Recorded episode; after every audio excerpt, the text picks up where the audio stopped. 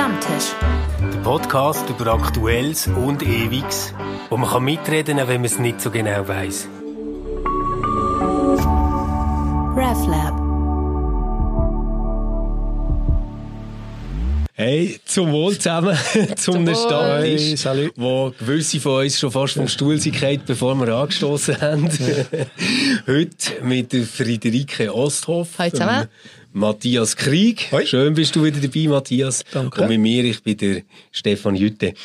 Wir haben ähm, heute ein äh, sehr, sehr aufwühlendes und ganz aktuelles Thema. Es geht um Ikonoklasmus, kann man sagen, oder? Ja. Ja. Auf Klassisch. Deutsch. Ja, eben genau. Also Ikonoklasmus klingt ja noch nicht so spannend, aber ähm, vor allem in US-amerikanischen Städten werden ja im Moment äh, Statuen von Gründungsvätern äh, ja, entweder mit Farbe beschmiert oder abgerissen und Eben, man verbrennt Ikonen von einem Land. Genau, Das ist die Ikone Ikonoklasmus. von einem Land. Und ähm, das hat ja auch rechte Debatten ausgelöst. Also ist das ein notwendiger Schritt endlich, also quasi ein Moment, wo man jetzt der eigenen Geschichte bewusst entgegentritt und probiert, etwas zu korrigieren. Oder ist das vielleicht etwas, was sogar ein bisschen eine Art Geschichtsvergessenheit und äh, nicht sehr reflektierten, aufgeklärten Umgang damit meint. Wie seht ihr das? Vielleicht müssten wir erst noch sagen, warum die Leute das machen, die das machen, oder? Also da äh, ist ja in die Nachrichten gekommen und ich sehe das im Zusammenhang mit den Rassismusdemonstrationen.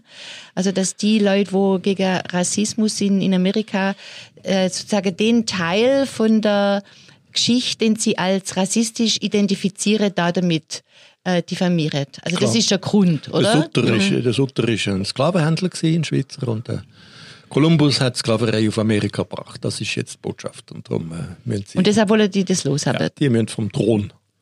Und stürzte sie vom Thron, steht schon im Magnificat, oder? Von Genau. der Maria. Ja, äh, ich selber komme ja aus dem Baselland und äh, der Sutter ist auch von dort aus ausgewandert. Ähm, jetzt habe ich gesehen, dass man noch 1987 für den, äh, die Statue hat bauen ähm, und das mitfinanziert hat mit Geldern aus dem Lotteriefonds. Also mit 50'000 Franken haben wir uns daran beteiligt an dieser Statue. Jetzt passt die nicht mehr. Findet, also, findet ihr das nachvollziehbar oder ist das jetzt so eine Empörung, die zwar ja irgendwo von, von dem Motiv her äh, richtig ist, aber über das Ziel rausschießt? Was, was meint ihr? Also ich, ich denk- gehe mal davon aus, dass die, wo das ähm, Denkmal aufgestellt haben und der Lotteriefonds, wo, den, wo den, äh, das Geld gesprochen hat, nicht äh, für Sklavenhandel waren. Also die werden andere Motive gehabt haben. Also da wir, wi- äh, wichtig, also einer von der Schweiz, wo in, nach Amerika kommt und da wichtige Rolle nimmt und wir gehören da auch dazu, so klein wir jetzt sind und so.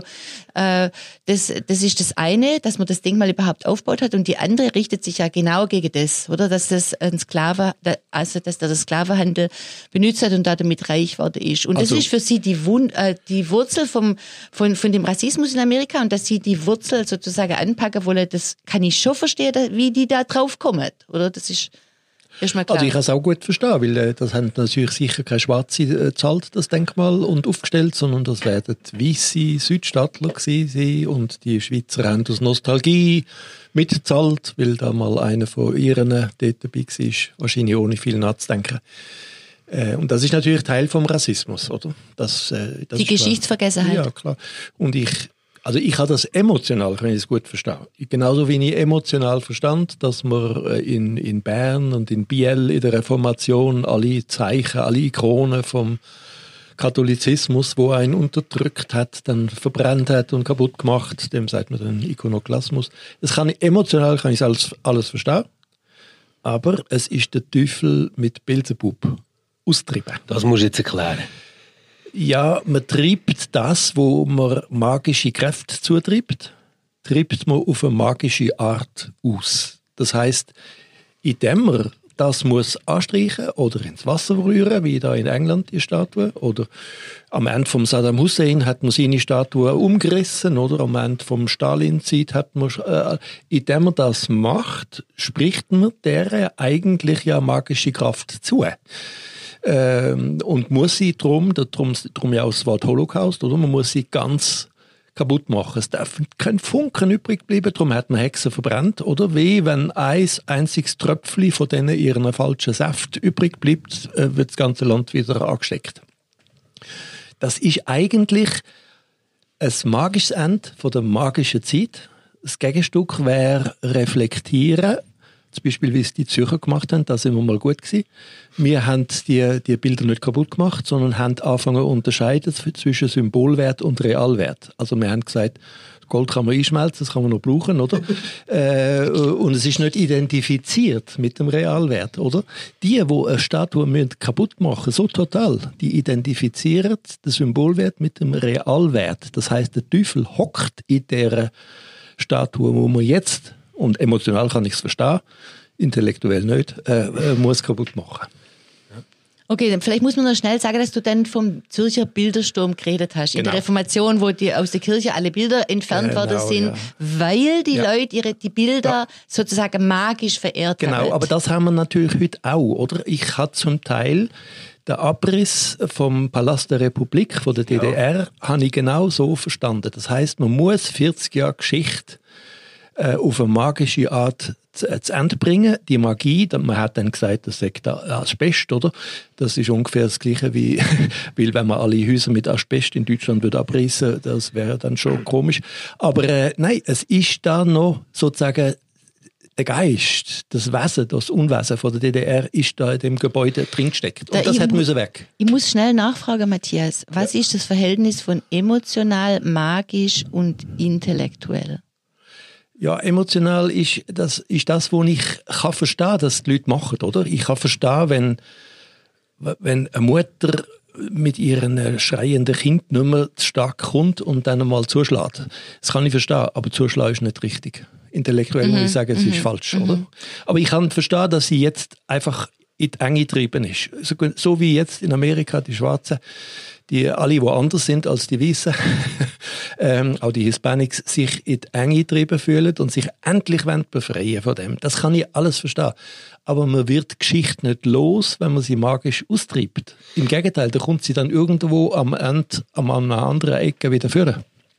Ich, ich kann das nachvollziehen, was du meinst. Und trotzdem wäre ich jetzt selber ein bisschen rotlos, wenn ich mir überlege, wie wir jetzt mit solchen Statuen umgehen. Und zwar, die Grundidee dahinter ist ja eigentlich, die Typen, die jetzt dort auf dem Sockel oben stehen, die verkörpern ja eigentlich für ganz viele Menschen jetzt die Wurzeln vom ganzen Unrecht, ja, ja. von der ganzen Mentalität, die uns kaputt macht, von dem Rassismus, wo das Land zerfrisst.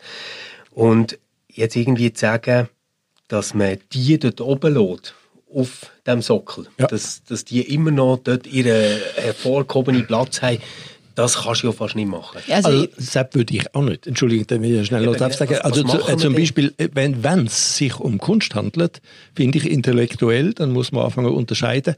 Wenn es aber aus dem Jahr 87 stammt, und mit Sicherheit kein Kunstwerk ist, sondern eine nostalgische wer, bist, wer findet, ein, ob es ein nostalgische ja, ein nostalgischer Kitsch, wo man aufstellt. Naja, da gibt es ja Expertise drüber. Das, also der, der Fall vom, äh, vom Palast der Republik wäre so ein Fall. Das ist etwas von der besten Architektur, die die DDR hervorgebracht mhm. hat.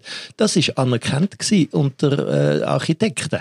Das gleiche wäre, wenn man in Italien würde den, den Mailänder Bahnhof abrissen, weil es der Mussolini hat bauen. Wenn Mailand alle Gebäude wird verlieren, nur weil die Nazis das gebaut haben, die italienischen. Das gesagt Mailand ziemlich anders aus. Man stellt sich das vor, wenn mir der, der Kaiser hat den Dom bauen in, in Berlin, äh, ein wahnsinniger Brocken von, von Nationalismus auf einen Fleck es gibt die 100 Gründe zu sagen, das müssen wir jetzt auch abrissen. Das ist aber kein Umgang mit Geschichte, oder? Hingegen, wenn es sich sowieso um Kitsch handelt und in Amerika viel von den Statuen ist schlicht der lokale Kitsch, dann, dann äh, finde ich, kann man das äh, wegtun. Ich würde gerne mal darauf zu sprechen kommen, wie man richtig mit Geschichte umgeht. Weil ich könnte mir vorstellen, dass wenn es in Amerika jetzt kein Rassismus mehr gäbe, also wenn alle gleiche, wirklich gleiche Rechte hätten, gleiche Bildungschancen, also wir haben ja hier schon öfters darüber geredet, dann könnten auch Schwarze gelassener auf so eine Statue gucken Genau. und sagen, okay, das gab's mal, aber zum Glück gibt's das nimmer. Ja. Aber dann, ähm, es, eben, es- solange die Geschichte noch so präsent ist und in ihrer Ungerechtigkeit noch so präsent, äh, verstehe ich das total. Und ich, deshalb finde ich es auch ein bisschen gemein mit diesem magisch, oder? Weil ähm, da- das hat ja auch sehr nachvollziehbare, intellektuell nachvollziehbare Gründe, wieso man dann ähm, mit Wut äh, oder Zerstörung gegen so, gegen so ein Denkmal Ja, vorgeht. es gibt ja eine Emotionalität, wo mit dem umgeht, wo ich jetzt gar nicht würd magisch nennen, sondern wo ich sehr positiv würd emotional finde. Zum Beispiel äh, Jazz, Blues, äh, also die ganze amerikanische, äh, ein Großteil von der, von der tollen amerikanischen Musik äh, verdanken wir dem Zusammenspiel von, von Schwarzen und Weißen äh, und ist eine Aufarbeitung von Verletzung äh, sondersgleichen, auch die amerikanische Literatur. Es gibt hervorragende kulturelle Zeugnisse von Amerika, wo sich mit dem auseinandersetzt. Also Toni Morrison oder Jazz, ihre, ihre, wo sie den Nobelpreis bekommen hat. Es gibt ganz viele Beispiele. Äh, das wäre eine intellektuelle und trotzdem auch emotionale Auseinandersetzung mit Verletzung, ohne dass man es einfach äh, nicht geschehen macht. Ich, ich habe mir jetzt gerade vorher, wo die am Reden waren, überlegt, vielleicht wäre ja eine Möglichkeit, mit diesen Statuen umzugehen, dass man sie quasi an dem Ort, wo sie sind, dekontextualisiert. Also, dass man quasi denen wie ein anderes Kunstwerk gegenüberstellt. Oder einen Künstlerauftrag erteilt, das Genau, etwas zu verfremden. verfremden ja, genau, oder? klar. Also, dass, dass man quasi wie würde sagen, nein, wir wollen das quasi nicht einfach ähm, wegwischen, als hätte es es nie gegeben, aber wir wollen auch zeigen, dass wir in einem Protest zu dieser Haltung leben, wo das dafür Genau. steht. Das- Da, da möchte ich gerne eine kleine Geschichte drüber erzählen. Ich, am letzten Freitag war digital ein Theaterstück in der Gessner Allee. Und es ist so eine junge Truppe gewesen, so eine junge Kulturschaffende, die sehr politisch unterwegs sind. Und das Stück war äh, Neubespielung vom Silcher-Denkmal in der, in der äh, Platanerallee im Neckar in Tübingen. Und dieser Silcher wurde im Nazireich sozusagen missbraucht äh, von, de, von den Nazis und das, äh, der Silcher sitzt da und schreibt seine Note, war so ein Liederdichter, oder? Und hinter dran wächst ihm schon ein Soldat raus und da hat's nur so ein Quer, oder? Und die wollte dann an dem, an diesem ähm, an dieser Statue exemplifizieren, dass man zwar, dass, dass das wirklich schrecklich ist, dieses äh, Denkmal, und dass man eigentlich sowas heute gar nicht mehr aufstellen darf, so kriegsverherrlichend, ohne irgendeinen Kommentar dazu. Aber sie wollte sozusagen das Silcher wieder für sich vereinnahmen Ja. und haben dann so Aktionen gemacht und das hat man auch im Video gesehen. Ich weiß, ob, ob das klappt oder nicht, aber das ist genau das, was du jetzt gerade hast. Es, es gibt andere Beispiele aus Berlin. Berlin ist voll mit schönen Beispielen. Oder es gibt, es gibt Häuser, wo man die, die, die Löcher von der Granaten vom Endkampf in Berlin lädt, wo man sie sogar schützt mit, mit Glas äh, oder so. Also das heißt, das, die Geschichte ist sichtbar. Es gibt aber auch das andere. Es ist äh, über fünf, sechs Jahre ist der, Mauer, der Mauerverlauf nicht mehr sichtbar gewesen, äh, bis man dann gemerkt hat, das kann ja nicht sein. Jetzt vergessen wir etwas, oder? Und dann hat man die mit extra Stein äh, den angebaut. Also das gibt, äh, das sind so Sachen. Ich habe mich auch immer aufgeregt, aufgeregt über Frauenkille in Dresden. Ich habe sie noch gesehen, wo sie in Trümmerhaufen war und habe gedacht, das ist das beste Kriegsdenkmal, das es gibt. Das Das ist natürlich in Berlin Gedächtniskirche. Genau, das wäre das Ja, Gegenstück, genau, oder? genau. Das Gegenstück. Ja. Man muss, ich finde, zur Kultur gehört, dass man die Vernarbungen von Irrweg, von äh, historischen Verletzungen, dass man die kulturell hütet. Aber ja, aber siehst du nicht auch das Problem, dass jetzt zum Beispiel die Schwarzen in Amerika mit, mit den Denkmälern haben, oder? Also der, der Trump hat sich ja gerade geäußert, ja, er, im Interesse von der Geschichte wird er jetzt auch dafür eintreten, dass das alles nicht passiert und das sei halt wichtig. Und dann wird es ja schon wieder so ein Konflikt. Also für- die, für die Schwarze ist es eben das Problem, wo ihre Wunde immer wieder aufreißt, oder? Es ist nicht, es ist nicht ein abgeklärter Umgang mit Geschichte, sondern es ist ihr Gegenwart, wo nur so äh, schrecklich ist, dass sie nicht intellektuell oder aufklärerisch irgendwie auf diese, auf diese Denkmäler gucken können. Also versteht ihr das nicht, dass die da ein Problem damit haben? Ich sehe es schon, aber ich glaube, es ist äh, beim, beim ich kenne den Trump zu wenig. Also, aber äh, ich vermute mal, so wie ich ihn sonst erlebe, das ist mehr Nostalgie als äh, Wahlkampf. und Wahlkampf als historische, also es ist in der Missbrauch von historischen Ikonen. Ähm, ich kenne aber ganz wunderbare Beispiele. Also auch Chile hat es geschafft, nach äh, weiß nicht, der ganzen Pinochet-Ära, haben sie ein Denkmal für die Desaparecidos, also die Verschwundenen, wo man in Vulkan und ins Meer gerührt hat, in, äh, in Santiago ein wunderbares Denkmal zu machen. Da sind die Namen all und dann hat es einen riesigen Kopf wo wie wenn ein Bildhauer es, es nicht hätte können vollenden, einfach abgehackt schräg auf dem Boden liegt. Äh, liegt. Das ist mir ein wahnsinnig ähnlich. Das ist mir Mhm. so eingefahren. Also es gibt schöne Beispiele. Es gibt auch in den USA tolle Beispiele von Erinnerung an das, was misslungen ist oder wo man mit, damit muss leben. Auch in Buenos Aires. Äh, Oder in, äh, in Accra, in, in Ghana, habe ich gesehen, wie Amerikaner, schwarze Amerikaner, in so eine Burg kommen, wo ein Museum ist, eine Sklavenburg, wo man die Leute ähm, gehortet hat und, und wie Vieh nach Zuchtkriterien trennt für den Verkauf auf Amerika, oder? Und ich bin der einzige gewesen in dieser Burg, wo das Museum angeschaut hat. Ich, ich, es ist fast so schlimm gewesen, wie es, oder so ähnlich schlimm wie ein KZ anschauen. Äh, Die Amerikaner sind gekommen, haben die Grenze angelegt, haben gebetet, haben brüllt. Äh, Das ist eindrücklich, oder? Also wenn Amerika seine Sklaverei-Geschichte aufarbeitet, dann müssen wir solche Sachen fördern, solche Psyche. Äh, da- und das kann man. Ich, ich glaube, man, man könnte jetzt auch ein bisschen unterscheiden. Also so das eine ist ja, ich kann voll gut verstehen, dass das die Wunden immer wieder aufreißt und dass man jetzt geht und die vom Sockel holt. Das, also vollstes Verständnis und wer bin ich schon darüber zu urteilen, oder? Aber das andere ist ja die Gefahr, die jetzt in so etwas besteht.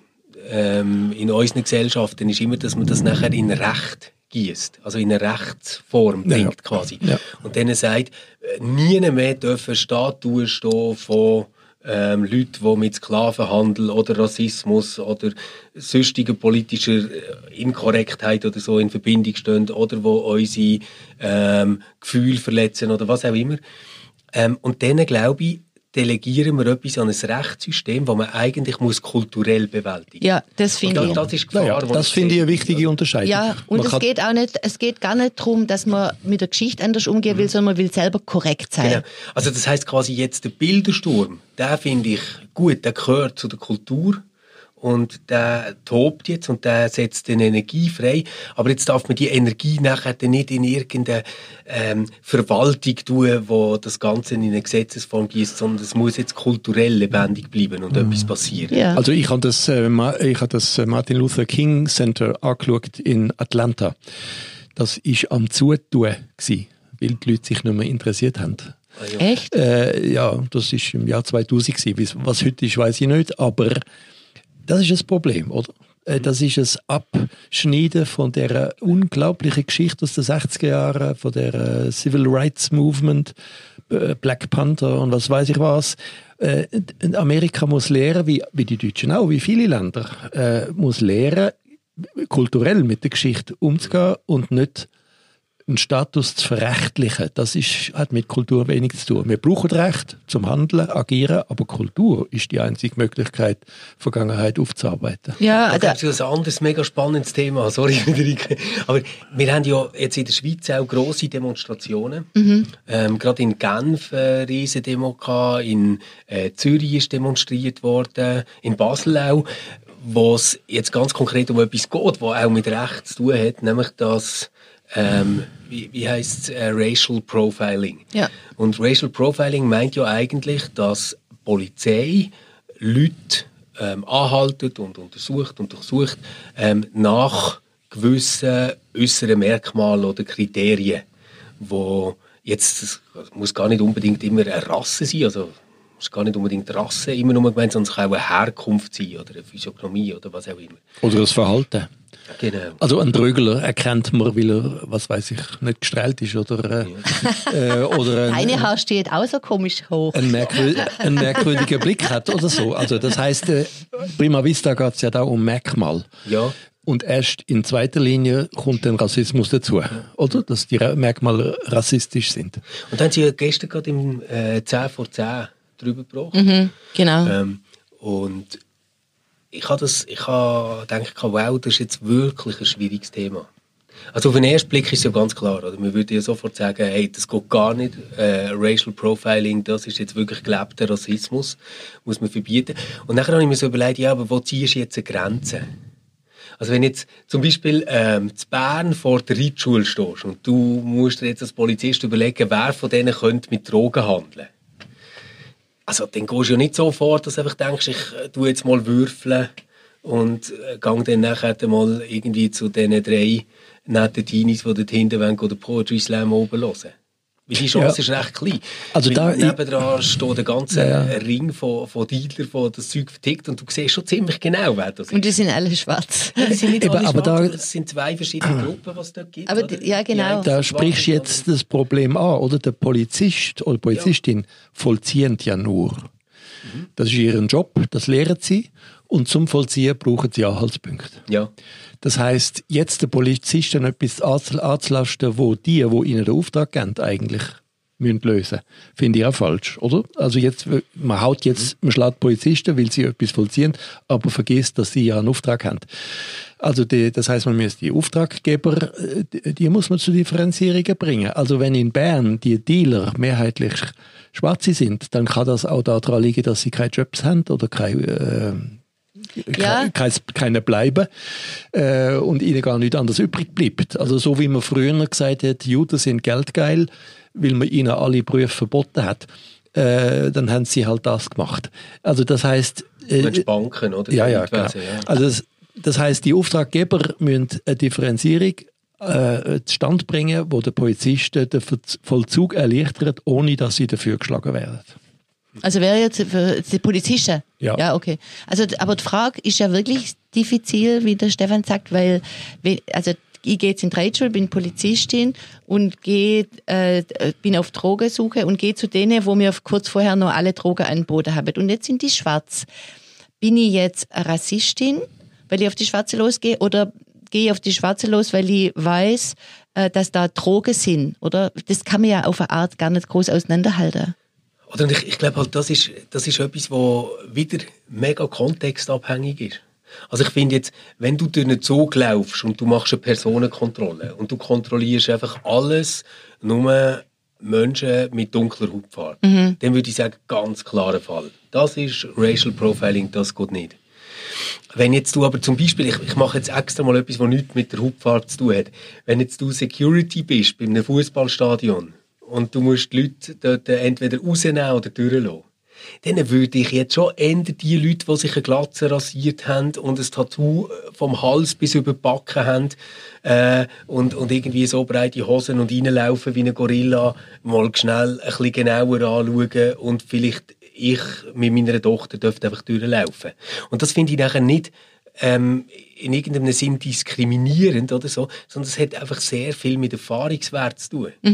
Also weil meine Tochter und ich sind einfach noch nie bei einer Fußballschlägerei dabei gewesen, oder? Und der andere äh, vielleicht selber jetzt auch nicht, aber es gibt ganz viele Typen, die so aussehen wie der, den ich jetzt beschrieben habe, der dort schon mitgemacht hat. Ja, und ist das jetzt schon rassistisch? Das, würde ist ja die sagen, Frage. Das ist eben nicht rassistisch. Ja. Und es ist auch nicht rassistisch, wenn du jetzt ähm, in, einem, in einem Bereich, wo du weißt, okay, dort äh, hat es jetzt ein, äh, ich, ich, ich sage jetzt mal so, ein, ein Netzwerk von Dealer, wo alle irgendwie aus einem gleichen Land kommen oder aus einem gleichen Kontext sind, gesellschaftlich. Wenn du jetzt dort nachher sagst, okay, die untersuchen wir jetzt, weil die sind im Moment gerade dort und besetzen den Platz, dann ist das auch nicht rassistisch. Weil du sagst ja nicht, ah, die dealen mit Drogen, weil sie schwarz sind. Genau. Oder, sondern dort braucht es nachher genau das, was du hast gesagt, Matthias, dass, dass man quasi sagt, naja, also, dass jetzt so viele Schwarze das machen, sagt etwas über unsere Gesellschaft. Nicht äh, darüber, wer schwarze Menschen sind. Ja, oder? Das, das, das, Also das finde ich heißt, nicht wichtig zu wissen. Äh, dieser Betra äh, Beitrag von 10 vor 10 hat ja so, so ein bisschen insinuiert, dass zwar die Polizei sagt, wir sind nicht rassistisch, äh, aber weil dann ja so Schwarze, wo äh, breiteste Schweizerdeutsch geredet haben, von solchen Sachen, äh, von solchen Kontrollen berichtet haben, dass sie es eben doch sind, oder? Und du würdest jetzt sagen, das sind die gar nicht, sondern sie sind auch aufgrund von ihrer Erfahrung konditioniert und sie sind vielleicht auch nicht genug sensibilisiert. Ähm, sie sind keine Rassisten, aber wirklich antirassistisch agieren, wäre zu fragen, oha, warum machen die das? Genau. Okay, was können wir, wie können wir die Situation ändern? Also ras- Ich muss rassistische... nur noch ganz schnell etwas klarstellen. Ich kann nicht wollen sagen, dass die, die jetzt im 10 vor 10 dort etwas haben gesagt, nicht rassistische Vorfälle erlebt haben. Also zum Beispiel die junge Frau, die erzählt hat, dass im Zug einfach alles ähm, Leute mit dunkler Hautfarbe sind kontrolliert worden. Das wäre jetzt genau mein Beispiel, wo ich es nicht okay finde, oder? Also nur einfach, um das aber- aber klarstellen. sie hat zwar gar nicht gesagt, sehr rassistisch. Ich habe mehr die Komposition vom, äh, vom, äh, vom äh, nicht Artikel, vom, vom Stück quasi. Ja. Es, ich glaube, 10 für 10 hat es schon so tendenziös gemacht. Ja. Weil die schwarze Junge, wo angeredet worden sind, hätten einfach von ihren Erzählungen, äh, von ihren Sachen erzählt. ja. Und, äh, und die haben das nachher so aufgebaut mit den Polizisten und so, dass es eben doch so Racial Profiling Also ich sage es nochmal von einer anderen Seite. Die äh, Kunst, also äh, Malerei, lebt ja von Sehgewohnheiten. Genau wie Musik von Hörgewohnheiten. Das heißt, Durchbrechung von einer Sehgewohnheit schafft Aufmerksamkeit und andererseits umgekehrt Sehgewohnheiten geben das Gefühl, ich verstehe etwas. Äh, ein schönes Beispiel ist der Übergang von figürlicher zu abstrakter Malerei. Die selben Abstrakten, wo zum Beispiel einen geraden Strich von links nach rechts durchs Bild haben, spielen mit der Horizontlinie. Je- Jeder Mensch hat tausendmal Horizont gesehen am Meer oder so irgendwie. Und automatisch, obwohl es abstrakt ist und überhaupt kein Horizont, sieht man einen Horizont. Und das finde ich, dass äh, damit spielt Rassismus oder dass ein bestimmtes Set von Erkennungsmerkmal und manchmal kann das sehr reduziert sein, oder? Schwarz. Ähm, oder Grüseli-Haar äh, oder, oder was weiß ich was. Ähm, das trifft für alle Rassen zu, also für alle Menschen zu. Es kann auch ein Chines sein mit Corona-Schlitzaugen, der bringt Corona. Also das heißt, ganz einfache Sehgewohnheiten identifizieren wir mit etwas und haben das Gefühl, es erklärt jetzt alles. Und wenn das automatisiert wird, dann wird es rassistisch.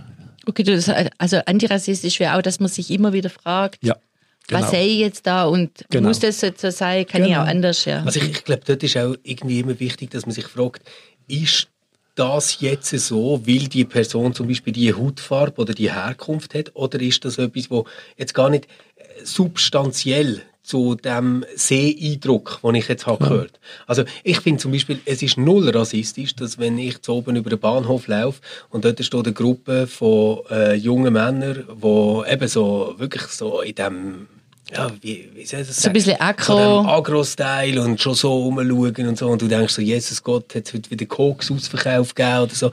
Ähm, äh, dass ich dann finde, ja, ich gehe jetzt lieber, ich, ich mache ein Bögli um, um die Jungen. Oder?